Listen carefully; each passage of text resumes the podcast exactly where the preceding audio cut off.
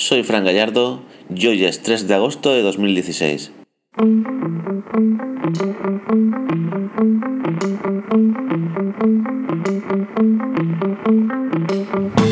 Hola y bienvenidos a este nuevo capítulo de Product Designer, el podcast sobre creación de productos digitales donde hablamos de diseño, de desarrollo, de marketing, de growth hacking, de tecnologías y de los procesos que utilizamos para hacer realidad nuestros proyectos. Un podcast para nosotros, para Product Designers.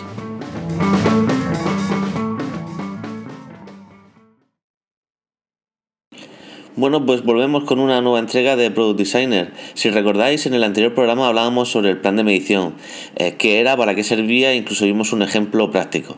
Eh, hoy vamos a hablar de uno de los aspectos clave a la hora de crear productos que tengan éxito, el famoso engagement, eh, bueno, el, compromiso que, nuestros usuarios tienen con respecto a nuestro producto. Y vamos a ver paso a paso un proceso que consiste en cuatro fases para conseguir más engagement de, tus usuarios en tus productos. Pero vamos a comenzar ya, como siempre, con las noticias destacadas de estos últimos días.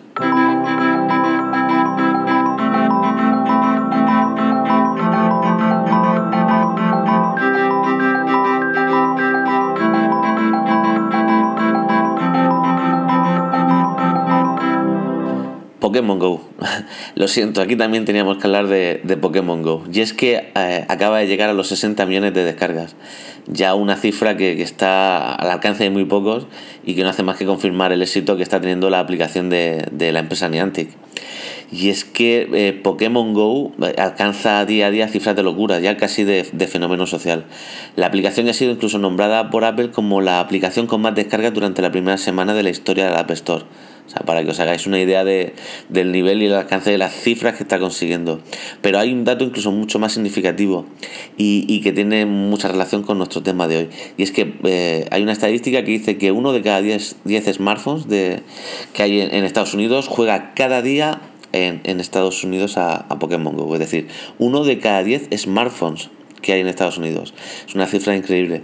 Eh, la aplicación se lanzó hace unos días en Japón y también está pulverizando cifras. Eh, de hecho, en, el mercado japonés y americano, que son dos de los mercados donde la aplicación ya se está monetizando gracias a, empresas como, como, McDonald's, pues se alcanzan las cifras de, de 5 millones de dólares al día. Estamos hablando de, de, un, auténtico gigante.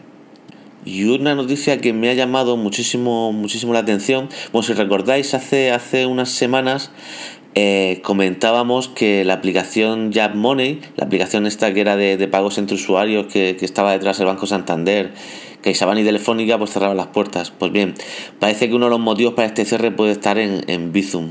Bizum, eh, B-I-Z-U-M, e, es una plataforma creada por, por la banca española con el respaldo del Banco de España y del Banco Central Europeo que va a ser gestionada por una empresa que se llama eh, Sociedad de Procedimientos de Pago Sociedad Limitada. Bueno, detrás de esta sociedad hay hasta 27 entidades bancarias españolas, donde está el Santander, BBVA, CaixaBank, Bankia, eh, Banco Sabadell, Banco Popular, la Cuchabán eh, Unicaja. Y se ha creado con el fin de gestionar pagos entre particulares y atención también eh, a comercios en tiempo real y que va es una plataforma que va a estar eh, en breve, incluso se comentaba eh, en varios medios de comunicación que podría estar en fase de pruebas este, este mismo verano, ¿no? Estando ya en agosto, pues supongo que tendremos, tendremos noticias en breve de esta plataforma que tiene intención de revolucionar eh, un poco el, campo de pagos entre usuarios y, entre comercios en España ya a corto plazo. Eh, yo creo que, con este movimiento no se lo van a poner muy fácil a la entrada de Apple Pay en, en, España. También quería aprovechar para comentar eh, que, bueno, supongo que habéis notado que ha disminuido la frecuencia del podcast de semanal a quincenal y este cambio es debido principalmente a, a, diario de un producto, a ese programa que, que estoy elaborando en el que diseño un producto eh, en tiempo real. Y es que realmente me está consumiendo muchísimo tiempo. Es una, estoy ahora mismo en una fase de experimentación con encuestas y demás para validar la hipótesis del producto y la verdad es que me está llevando muchísimo tiempo. Entonces prácticamente yo creo que durante una temporada voy a estar eh, publicando el podcast de, manera quincenal.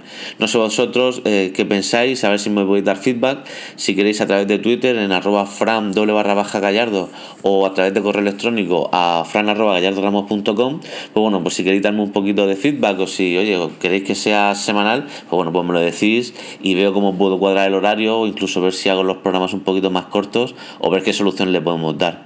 También comentaros que para Diario de un Producto hemos creado un canal de Slack y, bueno, el único requisito para, pertenecer, o sea, para poder entrar al canal de Slack es pertenecer al programa de, Diario de un Producto.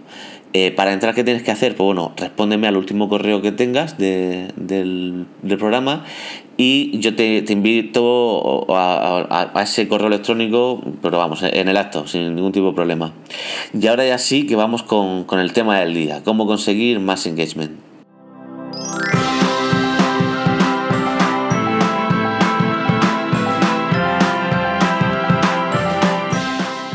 Bueno, el engagement, ¿qué, es ese palabra tan raro? Bueno, el engagement es uno de los principales objetivos en, la mayoría de productos digitales que lanzamos al mercado. Eh, lo podríamos definir eh, como el grado de compromiso que tiene el usuario con respecto a nuestra aplicación. Eh, pero básicamente quiere decir qué grado de atracción tiene tu aplicación en tu audiencia. Por eso es un parámetro tan valioso para, casi el 90% de las aplicaciones. en función del, producto o de la app, el engagement puede ser, por ejemplo, el tiempo que está el usuario dentro de nuestra app, o el número de veces o la frecuencia con la que comparte contenido de nuestra aplicación, eh, el número de veces que entra al día, o incluso el número de días que transcurren entre varias visitas del mismo usuario. Es decir, el engagement al final eh, a la hora de medirlo depende un poquito de, cómo es nuestro producto, pero siempre es algo que, tiene relación con, qué compromiso tiene nuestro usuario con, el producto, cómo lo usa y por qué es tan importante. Bueno, en muchas ocasiones eh, nuestro modelo de negocio o nuestra KPI va a depender del engagement de, nuestra aplicación. Pero es que además el engagement es el resultado de, una aplicación, un producto que se adapta a una audiencia a la que va destinada. Es decir, eh, el engagement significa que nuestro trabajo como product designer eh, está bien hecho o va por buen camino. una aplicación que los usuarios no la utilizan, eh, al final es un poco responsabilidad nuestra, es porque eh, no le soluciona nada o, no le aporta nada, si no la, la utilizarían. Em, ¿Cuándo es importante medir el engagement? Pues bueno, en general el engagement es importante siempre, pero si en algún momento es vital es si estás desarrollando, por ejemplo, una fase beta o antes del lanzamiento de un producto. Yo os recomendaría en serio que si vais a lanzar una aplicación o un producto y lo tenéis en beta, eh, que no lancéis hasta que tengáis unos valores de engagement que sean realmente buenos. Que estos valores de, engagement nos van a decir si el producto está listo para ser lanzado al mercado o tenemos que esperar y pulirlo un poquito más. Eh, tener en cuenta que solo tenemos una oportunidad para lanzar una aplicación al mercado. Eh, si, por ejemplo, imagínate que, hacemos un esfuerzo para crear una estrategia de prelanzamiento, eh, tanto de marketing como una campaña de publicidad, y resulta que, nuestro engagement no es bueno, pues bueno, estaremos tirando un montón de usuarios que vamos a conseguir a la basura. Es decir, al final vamos a crear campañas para conseguir un montón de instalaciones y no vamos a conseguir clientes. Bueno, porque al final sin engagement no vamos a retener a nadie. Por eso digo, para mí es impensable comenzar a pensar en estrategias de crecimiento sin tener un, buen, un buen engagement. Eh, sería mucho esfuerzo desperdiciado. Por ejemplo, yo supongo que habréis oído eh, que, hay un elevado porcentaje de usuarios que desinstala una aplicación después de, utilizarla. Eh, bueno, pues según un estudio de, de Keta, que os lo dejo el enlace en la nota del programa, las aplicaciones, por lo general, ¿eh? pierden el 77% de los usuarios antes de finalizar el tercer día, perdiendo el 90% de sus usuarios en 30 días. Es decir, eh, estamos hablando de una pérdida de usuarios por lo general, es una tendencia que tienen los usuarios que, es así. Es decir, si encima de todo nuestro engagement no es bueno, pues al final eh, vamos a perder muchísimos usuarios. Esta, estos datos que os digo del 77% de usuarios antes de finalizar el tercer, día, eh, aminora un poquito o, o, tiene menor consecuencia o menos eh, un, valor mucho menor en, las aplicaciones que están en el top 10 de los, del ranking, eso es cierto. Pero aún así es una tendencia, es decir, con el tiempo, eh, los, los, primeros 90 días las aplicaciones suelen perder número de usuarios. Por eso el growth hacking es tan importante, porque tenemos que compensar de alguna manera, si queremos crecer, tenemos que compensar eh, esa pérdida de usuarios que vamos a tener de forma normal. Vale, pero ¿cómo, cómo conseguimos aumentar el engagement? O, cómo mm, podemos conquistar a, nuestro usuario en la primera, en la primera, en la primera cita, en la primera apertura de la aplicación.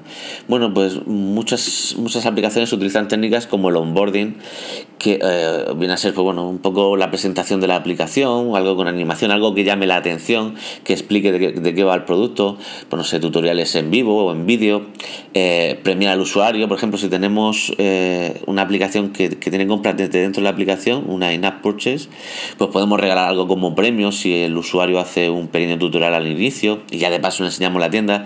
Es decir, se trata de conseguir eh, que la relación del usuario con respecto a nuestra aplicación pues eh, tenga efectos positivos ¿no? con este tipo de recompensas y de, y de buenas sensaciones.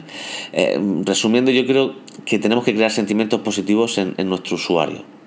Por ejemplo, otra técnica que se utiliza mucho es cuando tú tienes un producto que requiere de crear una cuenta de, usuario, pues bueno, en lugar de, de, obligarle al usuario nada más instalarla y entrar a la aplicación que tenga que crearse una cuenta, pues bueno, dejarle juguetear un poquito con el producto, que vea más o menos lo que puedes hacer, que le enseñes tú de forma proactiva las opciones que tiene tu producto y cómo puedes resolver ese problema, o lo bien que funciona, o lo bonita que es, o, qué animaciones tiene, y luego cuando sea necesario ingresar algún dato para grabarlo en base de datos o lo que sea, pues entonces ya sí, oye, eh, eh, quieres crear una cuenta de usuario muy rápido e invitar al usuario de esa manera a crearse su cuenta.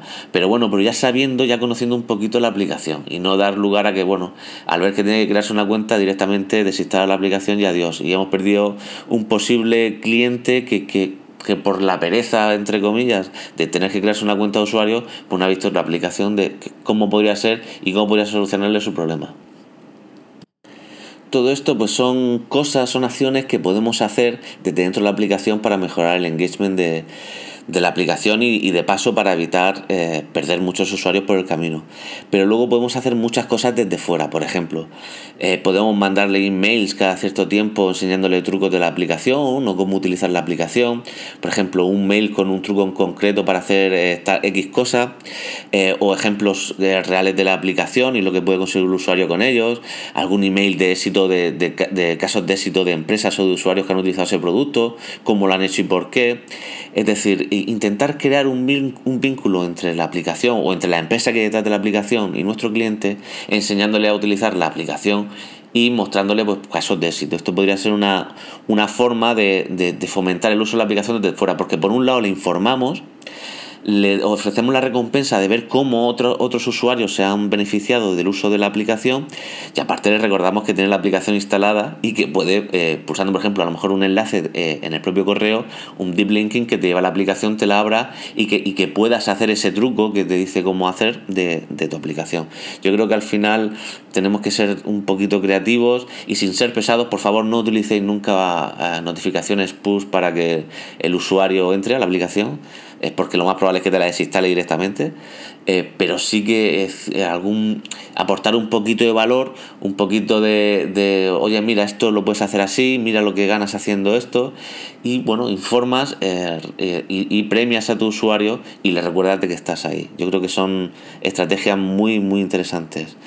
Yo lo que recomiendo, igual que por ejemplo la semana pasada recomendaba hacer un plan de medición, que hicierais un pequeño documento, un pequeño esquema con qué técnicas eh, vais a utilizar o tenéis previsto utilizar para mejorar el engagement de, vuestra aplicación. Cómo lo vais a desarrollar, cómo lo vais a implementar y luego eh, ver cómo vais a medir si realmente el engagement está mejorando o no, pues bueno, pues si tenéis que pivotar o tenéis que cambiar de, opinión. Yo hoy os voy a proponer, hay muchísimas técnicas, ¿vale? Para mejorar el engagement, pero voy a, eh, voy a proponer una que leí en un libro de Nir Eyal eh, y que consta de, de cuatro etapas consecutivas, ¿no? La primera de ellas sería de trigger, un disparador, un accionador. La segunda etapa sería acción, la tercera sería recompensa y la última fase sería una fase de, inversión. Pero bueno, vamos a ver estos cuatro puntos y veréis cómo, y luego lo haremos con un ejemplo y, veréis cómo es muy sencillo de, entender, es un proceso muy simple. Lo primero que tendríamos que intentar eh, conseguir de nuestro usuario es, eh, bueno, es incitarlo a, hacer una acción, ¿vale? Eh, e-, este, esta fase, bueno, esta fase la podemos hacer mediante un mecanismo interno o externo. Eh, el mecanismo externo podría ser, por ejemplo, un estímulo desde, pues, bueno, pues, un tweet, o sea, desde una plataforma externa a nuestro producto. Y otra forma podría ser interna, ¿no? A través de que nuestro producto, nuestro, ya sea en nuestra interfaz o, de alguna manera, que luego veremos un ejemplo, pues eh, provocarnos que hagamos una acción. Eh, bueno, esto sería la primera fase. La segunda fase sería la acción, que es cuando el usuario ya realiza la acción que le hemos recomendado, que le hemos incitado a hacer, eh, ya sea un call to action, lo que sea, pero el único requisito que tiene que tener esa acción es que se pueda hacer de una forma muy rápida y muy fácil, que esté a la vista, es decir, que, esta acción no, sea, no, tenga que hacerse en dos pasos, que sea rápida, que esté a la vista, que no sea complicada y que sea muy cómoda de hacer. Una tercera fase sería la recompensa, es decir, el usuario recibe una recompensa cuando hace esta acción, ¿vale? Y ojo, eh, esta recompensa tiene que ser puntual, o sea, unas veces se produce y otras veces no se produce. O sea, esto es por el tema de la recompensa variable, que no siempre por hacer la misma acción va a generar un, beneficio seguro al 100%. Y la última fase sería la inversión, ¿no? que es, como el usuario ha recibido eh, una recompensa, él va a invertir, va a modificar sus hábitos para, para recibir más recompensas en el futuro. ¿Vale? Por ejemplo, Airbnb, el sistema de reputación, y las recomendaciones, es decir, va a invertir en la, en la aplicación para volver a tener más recompensas. Bueno, estas cuatro fases se pueden ver muy muy claramente, por ejemplo, en Facebook. Facebook puso en marcha este, este mecanismo o este proceso de, crear engagement en sus usuarios.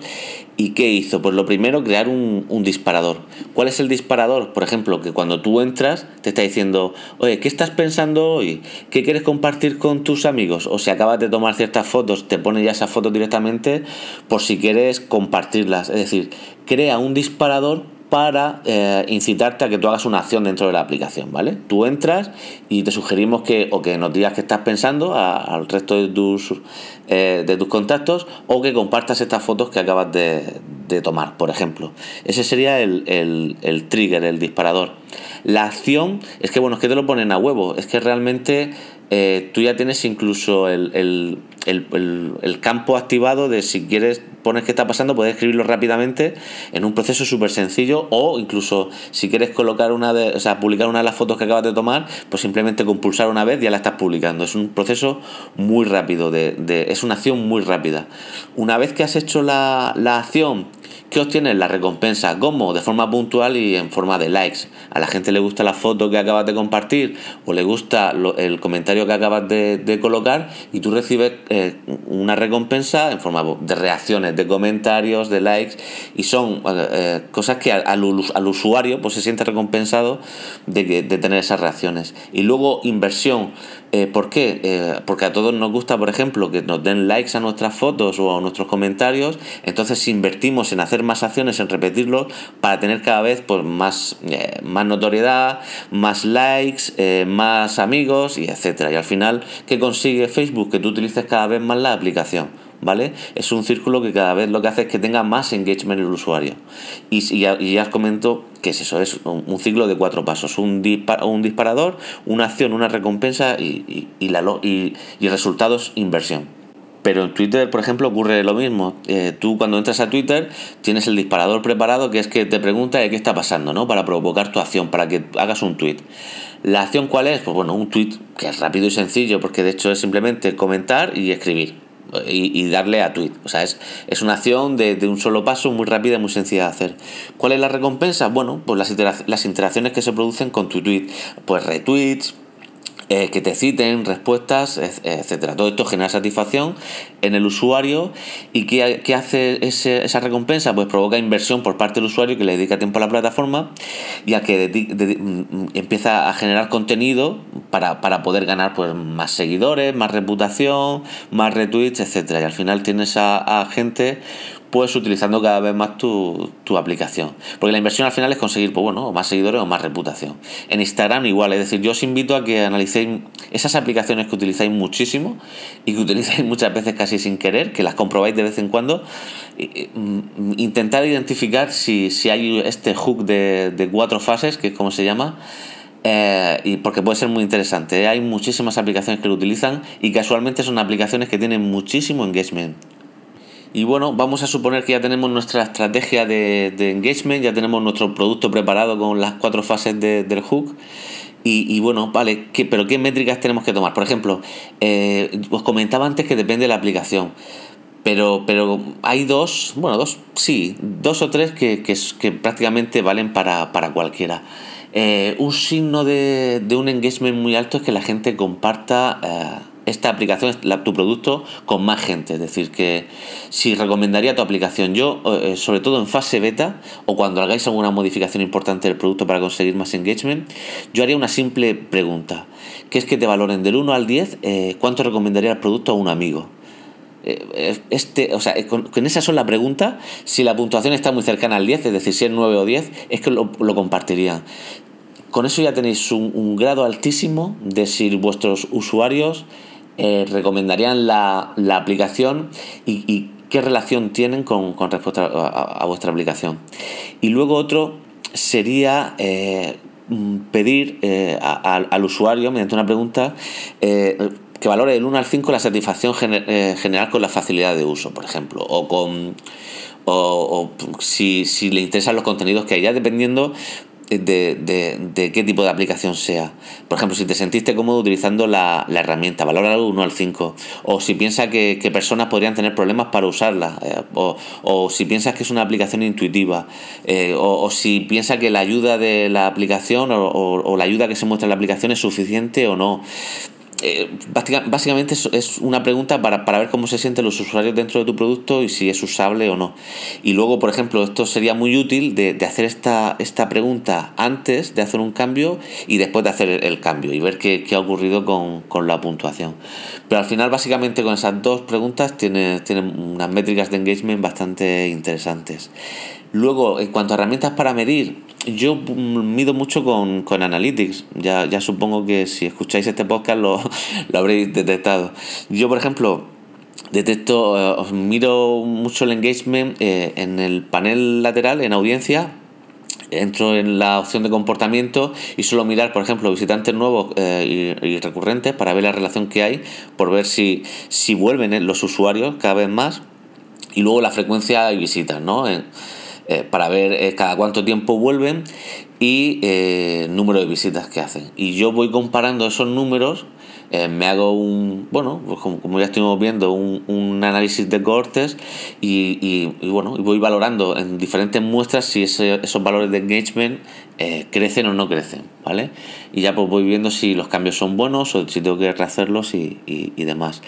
Otro aspecto muy importante es la opción de explorador de usuario que tiene Analytics.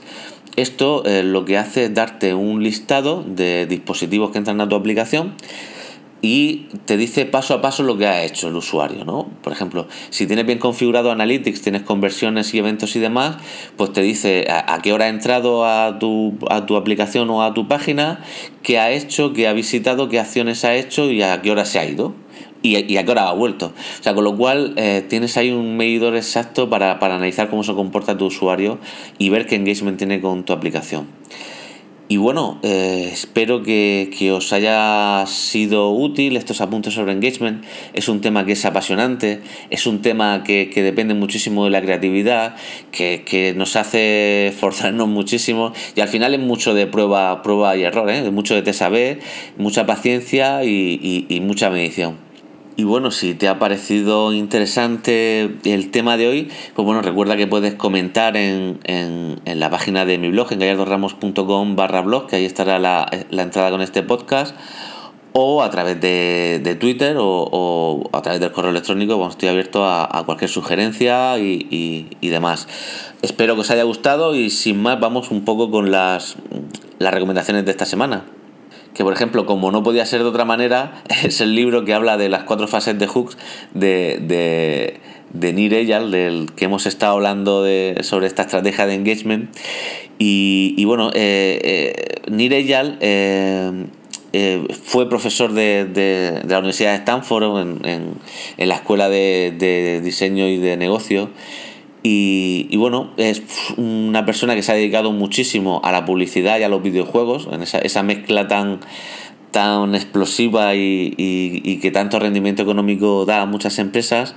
Y bueno, ahora es, inversor y hasta está detrás como inversor de productos como Eventbrite, Product Hunt, Refresh.io, Happy Beats, un montón de, startups importantes. Y, y, bueno, es un libro que os recomiendo. Voy a dejar en el enlace en las notas del programa. Por ejemplo, es un enlace que no es un enlace de afiliados. yo no utilizo enlaces de afiliados. Eh, y bueno, por si le queréis echar un vistacillo, pues lo podéis comprar. Si, eh, yo lo recomiendo, ¿eh? es muy interesante. Y luego, otra recomendación que os quería hacer es Hack Más Difícil, que es un portal que es eh, para hacer retos de verano de, JavaScript, ¿no? del conocimiento que tengas en, JavaScript. Eh, me parece una idea súper interesante, puede ser muy entretenido y bueno, puedes conseguir retos, ganar medallas, subir niveles, está bastante bien. ¿eh? Si te gusta el JavaScript y, quieres ejercitar eh, tus conocimientos del lenguaje este verano, te lo recomiendo. Te dejo también el enlace en las notas del programa. Y también os voy a dejar un enlace de un portal que se llama, bueno, un portal, eh, un desarrollador web que ha creado una página que explica web design en, en cuatro minutos, ¿no? Y te va enseñando paso a paso y de una forma muy gráfica y muy chula pues bueno, desde el HTML desnudo hasta cómo va metiendo imágenes y demás y para qué sirve, ¿no? Eh, está, está muy curioso, yo os recomiendo que, lo veáis. Bueno, y, sin más acabamos el programa de hoy. Muchísimas gracias de verdad por, estar ahí. Eh, muchísimas gracias por vuestras valoraciones eh, de 5 estrellas en iTunes y vuestras reseñas son muy, muy, me ayudan muchísimo, de verdad, y son sobre todo muy gratificantes escucharos. Y, bueno, nos vemos la próxima semana en una nueva entrega de, de Product Designer. Hasta luego.